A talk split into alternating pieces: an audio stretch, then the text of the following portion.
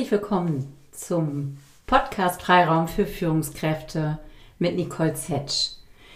Ja, ich freue mich, heute wieder eine Folge für dich aufzunehmen, nachdem vorab wir zwei Interviewfolgen hatten.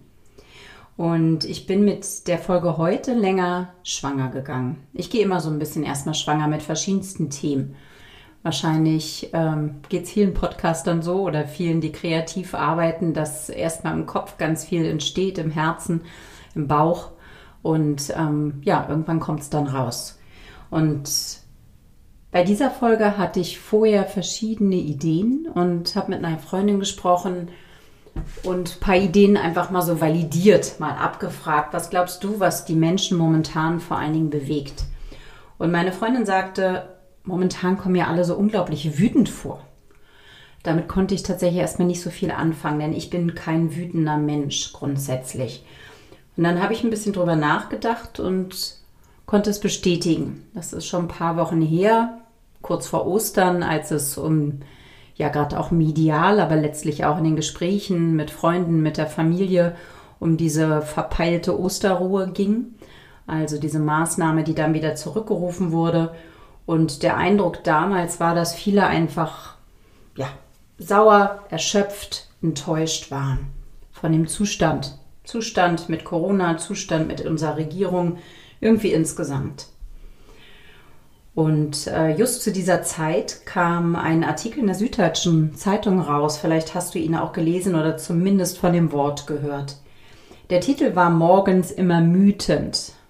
Mütend eine Kombination zwischen wütend und müde und beschreibt, denke ich, vortrefflich, wie es vielen von uns immer noch aktuell geht oder vor allen Dingen auch ging.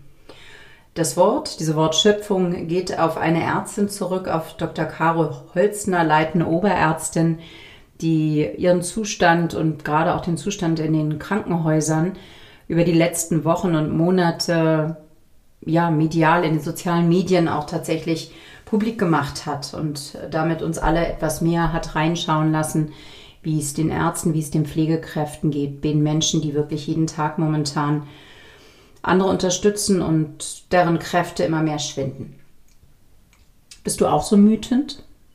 Wie geht's dir momentan?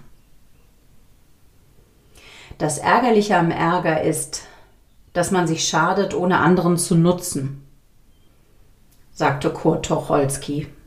Das fand ich ein ganz schönes Zitat, weil Wut oder der Ärger hat häufig etwas, ja, fast selbstzerstörerisches auch. Und hat es wirklich einen Nutzen? Darüber habe ich mir so ein paar Gedanken gemacht, die ich gerne mit dir teilen möchte. Ich möchte heute mit dir über die Emotion Wut sprechen und wie wir damit vielleicht anders oder besser umgehen können so dass es sich nicht so sehr gegen uns richtet, so dass es uns nicht kaputt macht, sondern dass tatsächlich das, was darin aussteckt, nämlich diese Schaffenskraft, diese Gestaltung, vielleicht mehr zum Tragen kommt. Aktuell dieser Zustand, dass viele Menschen mütend sind, ist, glaube ich, auch so ein bisschen eine Reaktion auf diese, etwas überspitzt gesagt, Diktatur der Zuversicht. Ähm, weil was wir lange, glaube ich, sehr probiert haben und uns auch immer wieder hoffentlich auch ganz gut gelungen ist, mir auch gut gelungen ist, ist Zuversicht zu pflegen mit Blick auf die Zukunft, hat uns über den Winter gerettet. Tatsächlich zu hoffen, dass die Impfung bald kommt, zu hoffen, dass es wärmer wird, zu hoffen, dass wir im Sommer hoffentlich auch wieder mal in den Sommerurlaub fahren können. Und viele, viele Artikel sind geschrieben und gepostet worden über die Krise als Chance. Ich weiß, dass viele es überhaupt nicht mehr hören können. Wenn du mir schon länger folgst und schon länger diesen Podcast hörst, weißt du, dass ich selbst ein grundpositiver und sehr zuversichtlicher Mensch bin und mich das auch sehr trägt.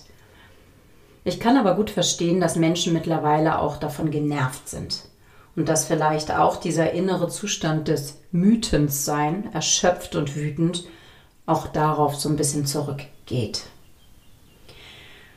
Ja, warum tue ich mich mit der Emotion Wut so schwer? Ich selbst erlaube mir tatsächlich meist gar nicht in die Wut zu gehen, weil ich mir denke, was bringt das? Das hängt wahrscheinlich sehr an meiner sozialen Prägung, so wie ich aufgewachsen bin.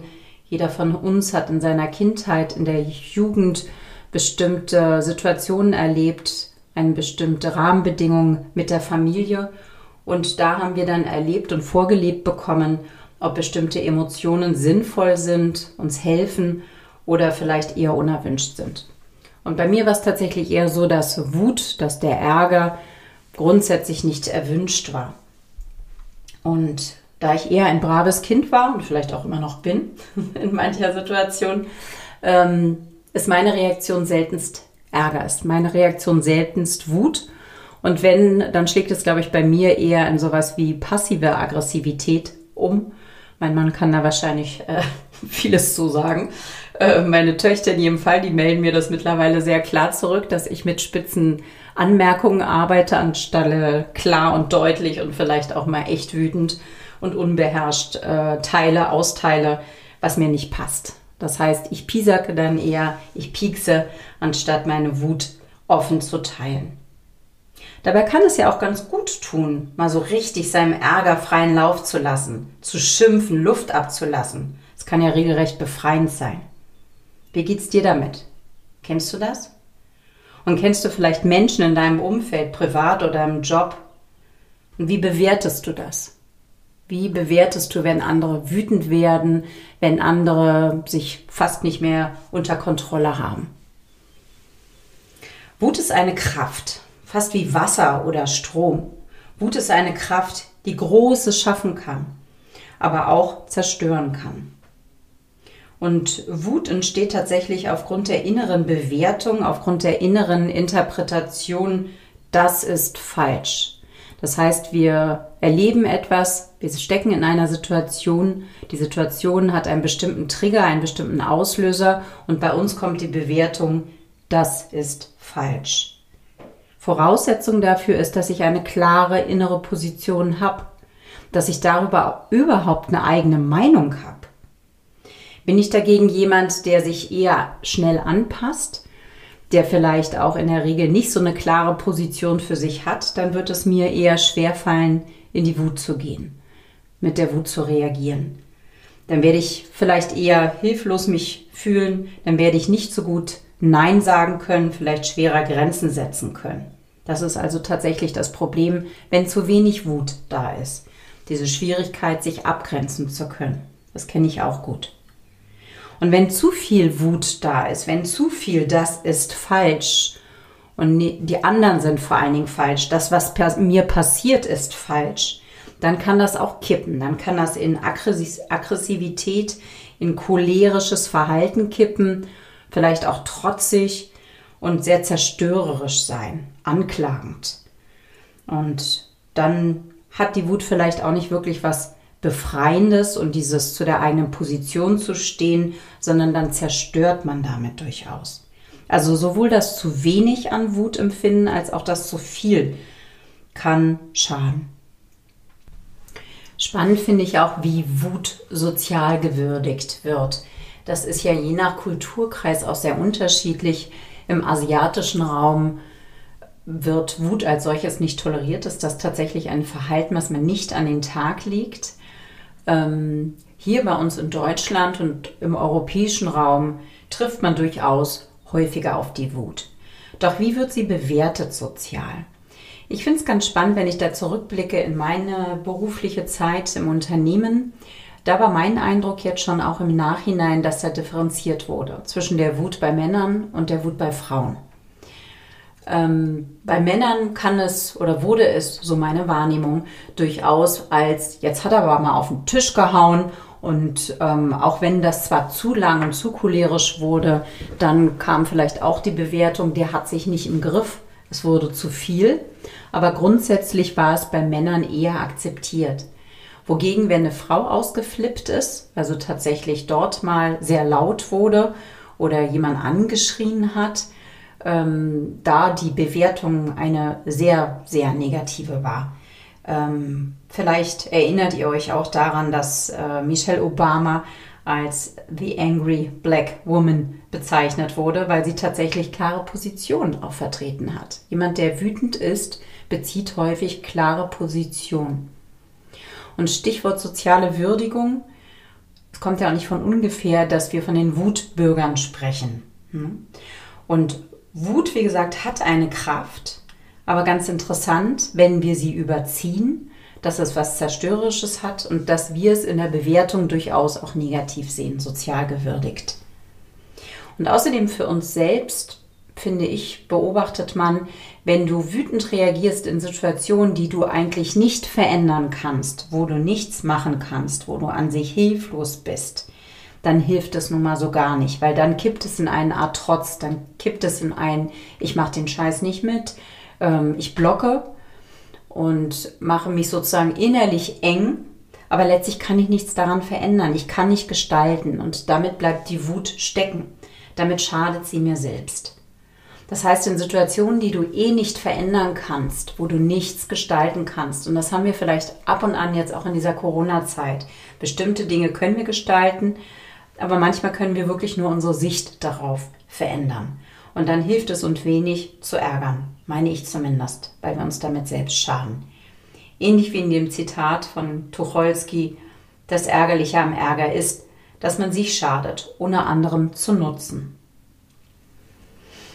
Spannend finde ich auch, dass die Wut häufig eine sogenannte sekundäre Emotion ist. Das heißt, dass unter der Wut erstmal eine andere Emotion liegt, eine primäre Emotion, die wir aber selber nicht so ganz tolerieren oder nicht wahrhaben wollen. Häufig ist das so etwas wie eben Hilflosigkeit oder Angst oder Trauer oder Scham. Eine Emotion, die wir selber eigentlich gar nicht so recht zulassen wollen und dann mit dem Ärger, mit der Wut praktisch deckeln, um damit klarzukommen. Und häufig hat das auch einen Bezug zu unserer Kindheit, zu unserer Vergangenheit, weil wir da bestimmte emotionale Schemata angelegt haben, bestimmte emotionale Muster. Es gab Situationen, auf die haben wir emotional reagiert und dadurch ist fast wie so ein Schnappschuss angelegt worden im Gehirn über eine Triggersituation verbunden mit einer Emotion. Und das Spannende ist, wenn wir später als, auch als Erwachsene in Situationen uns wiederfinden und eben dieser Trigger gelöst wird, ausgelöst wird, dann wird ein ähnliches Verhalten bei uns ausgelöst, aber halt auch die Emotionen, weil die auch im Kopf, im Gehirn abgespeichert ist. Also als Beispiel, wenn du als Kind immer wieder von deinen Brüdern extrem geärgert worden bist, gepiesackt worden bist, und dann mit Wut reagiert hast, weil das sozusagen in der Situation die, deine kraftvollste Strategie war, die sich dann auch bewährt hat, dann greifst du im Zweifel, ohne es bewusst zu steuern, ohne es bewusst zu machen, auch als Erwachsener in Situationen, wo du dich so in die Enge gedrängt fühlst, wo du dich so nicht gesehen fühlst, vielleicht auch geärgert fühlst und diese Bewertung hast, das ist falsch, automatisch zu diesem Ärger zurück. Das heißt, da wird sozusagen aus der Vergangenheit etwas getriggert und wieder ausgelöst. Wie können wir mit solchen Emotionen umgehen? Wie können wir vor allen Dingen damit umgehen und uns selber so ein bisschen davor bewahren, ähm, gekidnappt zu werden? Vielleicht kannst du dich erinnern, wenn du den Podcast schon länger hörst, ich habe dazu schon mal eine Folge gemacht. Ich habe zwei Folgen gemacht, wo es um diese aus der Fremdbestimmung in die Selbstbestimmung geht. Die erste Folge war, glaube ich, die Folge 4 dazu. Die heißt auch so, von der Fremdbestimmung in die Selbstbestimmung. Und dann eine spezielle Folge zu den Emotionen und den Kraft der Emotionen war die Folge 10, die Erlaubnis zu fühlen. In der Folge, die Erlaubnis zu fühlen, ging es unter anderem darum, dass Emotionen Datenträger sind. Emotionen sind ganz klare Signale an uns, was bei uns los ist. Und von daher, es lohnt sich tatsächlich immer mal wieder zum Emotionsforscher zu werden. Zu beobachten bei sich selbst und dann auch zu labeln, was fühle ich gerade. Um da nicht ganz sozusagen diesem Muster willenlos äh, überlassen zu sein, sondern selber reagieren zu können. Und ähm, was hilfreich sein kann, ist tatsächlich innerlichen Abstand herzustellen. Das hat Susan Davis in ihrem wunderbaren Buch Emotionale Beweglichkeit, Emotional Agility dargestellt. Ähm, hatte ich damals in den Shownotes auch von der Folge 10 reingepackt. Die sagt, wenn du deine eigenen Gefühle labelst, dann sag nicht, ich bin wütend, sondern ich fühle mich wütend. Um quasi einen Abstand herzustellen. Und dann mit Neugier Mut und Mitgefühl, die eigenen Emotionen zu beobachten. Das kann ganz spannend sein. Und es kann nicht nur ganz spannend sein, sondern es hilft einem selbst, da nicht drin stecken zu bleiben. Und dieses nicht drin stecken bleiben, da möchte ich dich jetzt noch mal ein bisschen reinholen, weil das fand ich ganz faszinierend tatsächlich vom Bild her. Jede Emotion kannst du dir so ein bisschen vorstellen wie ein Tunnel. Es hat einen Anfang, eine Mitte und ein Ende. Und wichtig ist, dass wir durch die gesamte Emotion durchgehen, dass wir durch den gesamten Tunnel durchgehen und nicht mittendrin stecken bleiben. Das Ganze wird auch Stresskreislauf genannt. Und dieser Gedanke geht zurück auf ähm, Emily und Amelia Nagoski.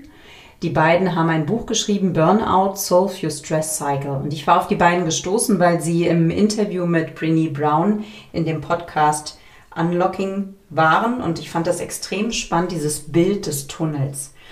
Und sie sagen letztlich, wir haben immer wieder Stressreaktionen. Und der Stress als solcher ist nicht das Schlimme, sondern das Schlimme ist tatsächlich, wenn wir darin stecken bleiben, wenn wir den Stresscycle, den Stresskreislauf nicht abschließen. Und sie haben dieses schöne Bild gebracht aus der, ja, aus der Wildnis. Ähm, die Gazelle wird vom Löwen gejagt. In dem Fall einer stressigen Situation, sei es jetzt bei der Gazelle, sei es bei uns, werden eine Reihe von körperlichen Reaktionen ausgelöst. Die ganze Biochemie, die Hormone werden entsprechend verändert. Cortisol wird ausgeschüttet, Adrenalin wird ausgeschüttet, die Muskeln spannen sich an, das Kardiosystem arbeitet. Es wird also dieser Fight, Flight or Freeze Modus ausgelöst, damit wir reagieren können. Im Fall der Gazelle, sie hat Todesangst, sie, sie rennt los, sie flieht, der Löwe rennt hinterher, er ist kurz davor, sie zu packen und sie geht in diesen Freeze-Modus, sie stellt sich tot. Und in dem Moment, wo der Löwe von ihr ablässt und letztlich die Gefahr gebannt ist, könnte alles ja vorbei sein. Aber damit dieser äh, Stresskreislauf abgeschlossen ist, ist es ganz wichtig, und das ist bei der Gazelle gut zu beobachten, sie fängt an zu zittern am ganzen Körper, also ein Muskelzittern, um praktisch diesen Stress aus dem Körper loszuwerden. Und das konnte man auch bei Menschen beobachten, wenn die aus OPs nach einer Vollnarkose aufwachen. Vielleicht ist sie das selbst auch mal passiert, dass man danach zittert. Also dass man dann wie am ganzen Körper, als würde man frieren, so ein Zittern hat. Und dann versucht der Körper tatsächlich diese Stressreaktion loszuwerden. Und das ist eine ganz, ganz wichtige, ganz, ganz wichtige Reaktion, um durch diesen Tunnel quasi durchzukommen, um den Stresskreislauf abzuschließen. Und das fand ich super spannend. Also die Idee, dieser Gedanke, dass wir letztlich immer wieder am Tag ja klein, kleine neue Stresskreisläufe sozusagen beginnen. Der Anruf kommt, wir verpassen den Bus, wir haben noch eine Abgabefrist und, und, und. Immer wieder diese kleinen Kreisläufe. Und wenn wir diese nicht abschließen, dann bleiben die sozusagen stecken in unserem Körper. Und diese stecken gebliebenen Kreisläufe, die können dann zu dieser Wahnsinnserschöpfung führen und vielleicht sogar hin bis zum Burnout. Was kann man machen? Die Schwestern Nagoski haben hier ganz interessante äh, Tipps gegeben. Und zwar sagen sie, es gibt sieben Methoden, um sozusagen diesen Stresskreislauf abzuschließen, um durch diesen Tunnel ganz durchzukommen. Du musst dich nicht bis zum Ende ärgern sozusagen oder bis zum Ende gehetzt sein, sondern sie schlagen ganz aktiv bestimmte Tätigkeiten vor, die sozusagen ähnlich wie dieses Zittern am Ende dieser Treibjagd sind bei der Gazelle. Einerseits sowas wie körperliche Bewegung, sei es jetzt tanzen, rennen, also wirklich über den Körper den Stress ablösen, lösen. Das kennst du vielleicht selbst, wenn du das Bedürfnis hast, auch unterhalb der Arbeitswoche am Tag laufen zu gehen, Sport zu treiben, den Stress regelrecht rauszuarbeiten aus deinem Körper. Das ist positiv, das ist sinnvoll und dadurch kannst du den Stresskreislauf, kannst du durch den Tunnel durchkommen. Oder aber, ich betone es auch immer wieder sehr gerne als Yogi, die Atmung. Das heißt, diese bewusste Atmung, was wir teilweise in der Meditation machen, was wir im Yoga machen, ähm, das kann tatsächlich sehr helfen, diese bewusste Ausatmung, das vegetative Nervensystem runterzufahren und den Parasympathikus zu stimulieren.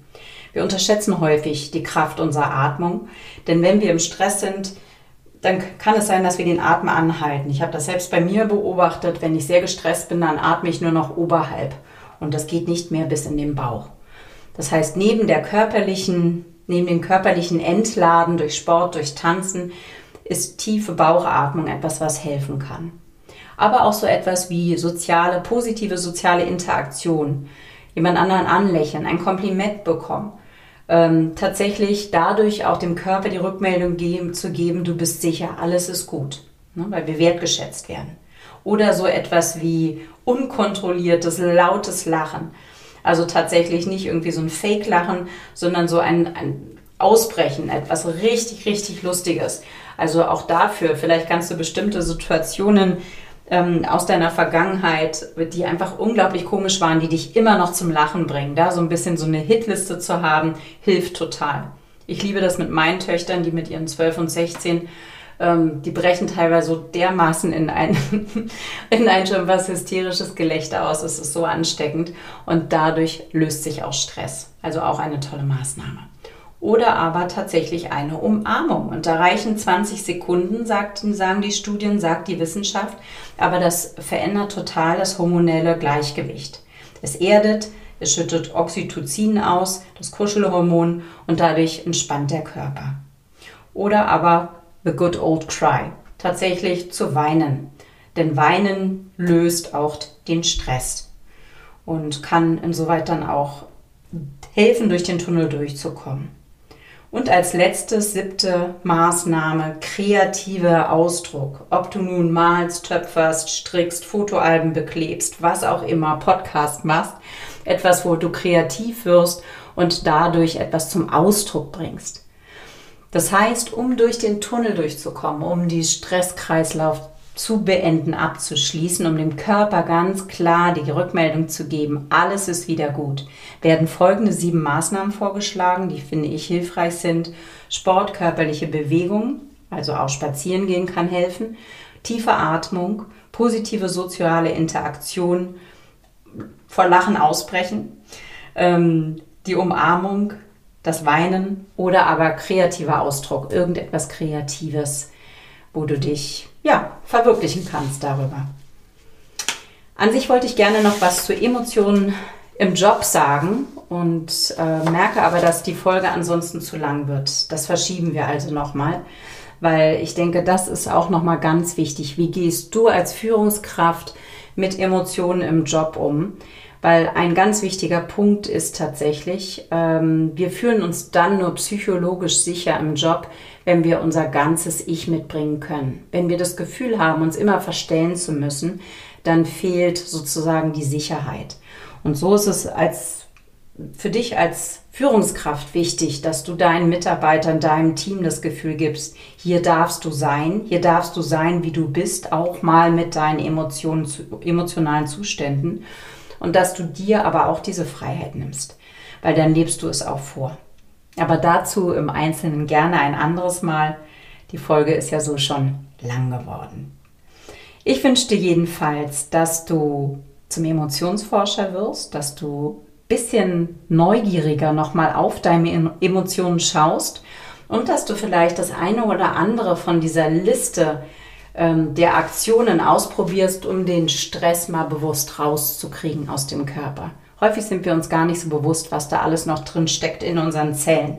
Aber ich habe auch gemerkt, insbesondere vor der Osterpause, ich habe ein bisschen Pause gemacht, dass ich ganz schön erschöpft war. Und dann taten einige dieser Aktivitäten extrem gut. Also schau mal, was du dir davon gönnst.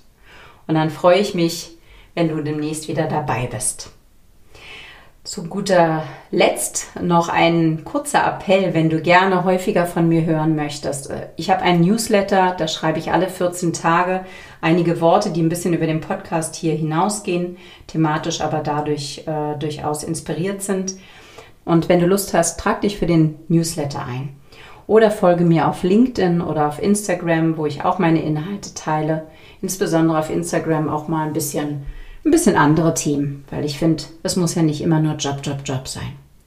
Danke, dass du heute dabei warst. Das freut mich sehr. Und ich freue mich jedes Mal über Feedback. Mittlerweile erreichen mich häufig E-Mails oder auch über LinkedIn ähm, ja, Feedback zu dem Podcast. Und ich kann nur sagen, das ist absolut mein Treibstoff sozusagen für mein Tun hier, weil es einfach nichts Schöneres gibt, als auch dieses Gefühl zu haben, etwas bewirken zu können. Danke dafür. Hab eine tolle Zeit. Bis dann, dein Nicole.